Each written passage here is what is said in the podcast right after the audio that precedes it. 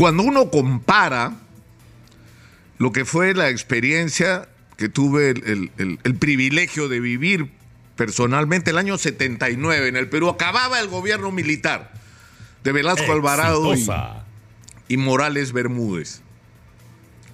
Y era necesario establecer qué era de lo que nos había dejado el gobierno militar que se iba a sostener y cómo se iba a restablecer la vida democrática que habíamos perdido a lo largo de esos años, donde un gobierno militar simplemente lo controlaba todo, la economía, los medios de comunicación, la justicia, absolutamente todo y había que restablecer la capacidad de los ciudadanos de gobernarse a sí mismos.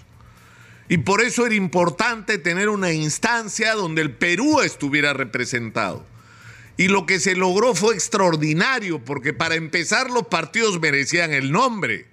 Eran organizaciones que tenían miles de miles de afiliados y que tenían profundas raíces en la sociedad y eso se expresaba en la Asamblea Constituyente, donde estaba representado el Perú entero. Nadie podía levantar la mano y decir, a mí no me representan. Claro que te representaban. Había maestros, campesinos, agricultores, obreros, mineros, empresarios, estudiantes, pueblos emergentes como el de Villa El Salvador, intelectuales.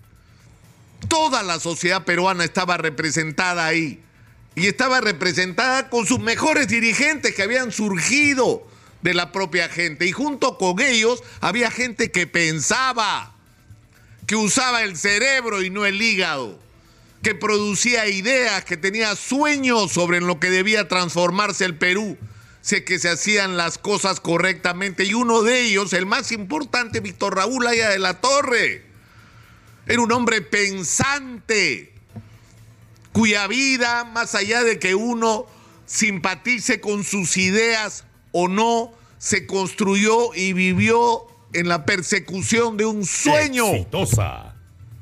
De un Perú, como él decía, de pan con libertad. Y cuando uno compara eso con lo que tenemos hoy, sinceramente da vergüenza.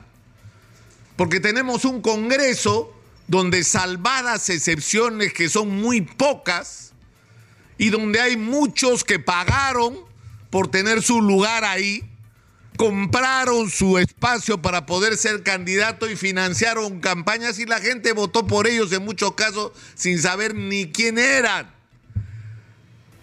Y donde hay mucha gente que si no estuviera en el Congreso, ¿de qué viviría? Me pregunto yo, porque no tienen mérito, porque no le han ganado a nadie porque no representan socialmente a nadie. Y tienen el descaro de hablar a nombre de nosotros. ¿A quién representan? Gente que llegó con tres mil, cinco mil, hasta con menos votos.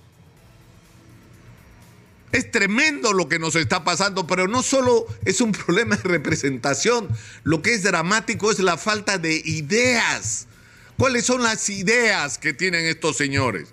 ¿Cuáles son las propuestas que tienen para transformar el Perú? Más allá de sus fanatismos.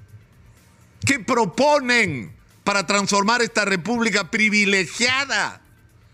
Privilegiada con recursos que el mundo necesita y que solo nosotros tenemos además todos juntos. Tenemos todo lo que el mundo necesita. Y lo que nos falta es una clase dirigente que sea capaz de explotarlos adecuadamente para beneficio de todos los ciudadanos. Y esta gente no piensa, porque no está acostumbrada a hacerlo, porque se ha excluido de la vida política la verdadera representación de la sociedad y a la gente pensante de este país.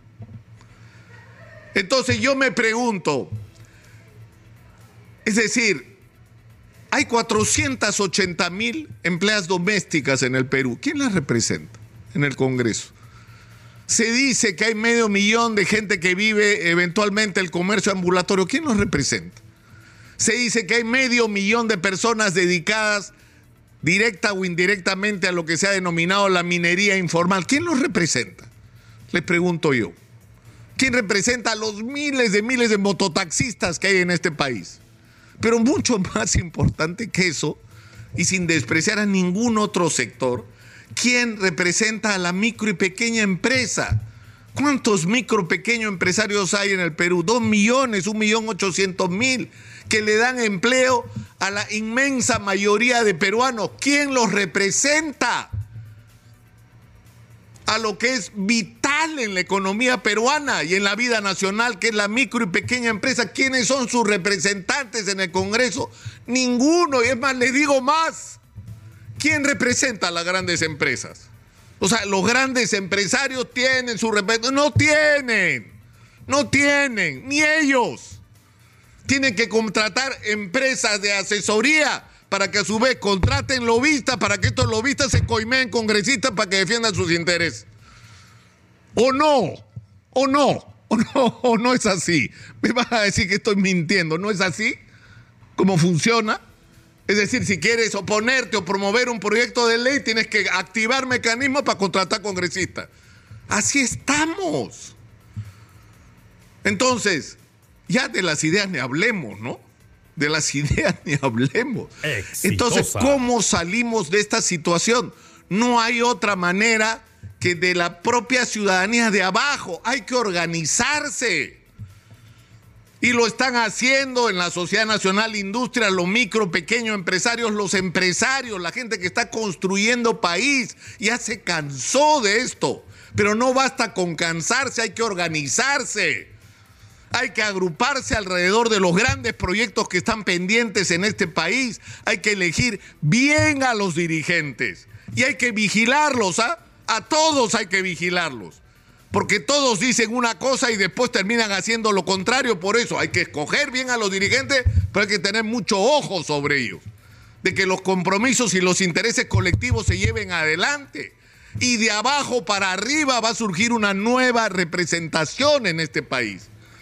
Y esto tiene que ocurrir en todos los sectores de la sociedad. Y me van a disculpar la grosería, pero tiene que haber un desahueve nacional. Porque si no surge esto de los propios ciudadanos, no va a surgir de ninguna otra parte. Y lo mismo pasa con la generación de ideas. Este es el momento que los colegios profesionales, que las facultades universitarias empiecen a pelear por ser escuchadas.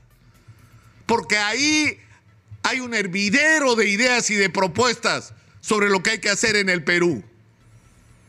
Y en el Perú está pasando cualquier cosa menos discutir esas ideas y esas propuestas sobre cómo arreglar las cosas, desde cómo enfrentar situaciones como las que se están viviendo en el norte del país por las lluvias y las amenazas que tenemos encima por el fenómeno del niño, hasta cómo enfrentar el reto de la minería, el desarrollo de la agricultura, del turismo y de todas las actividades que se podrían realizar en este país si escucháramos Exitosa. a la gente que tiene ideas y propuestas y un proyecto de país en la cabeza.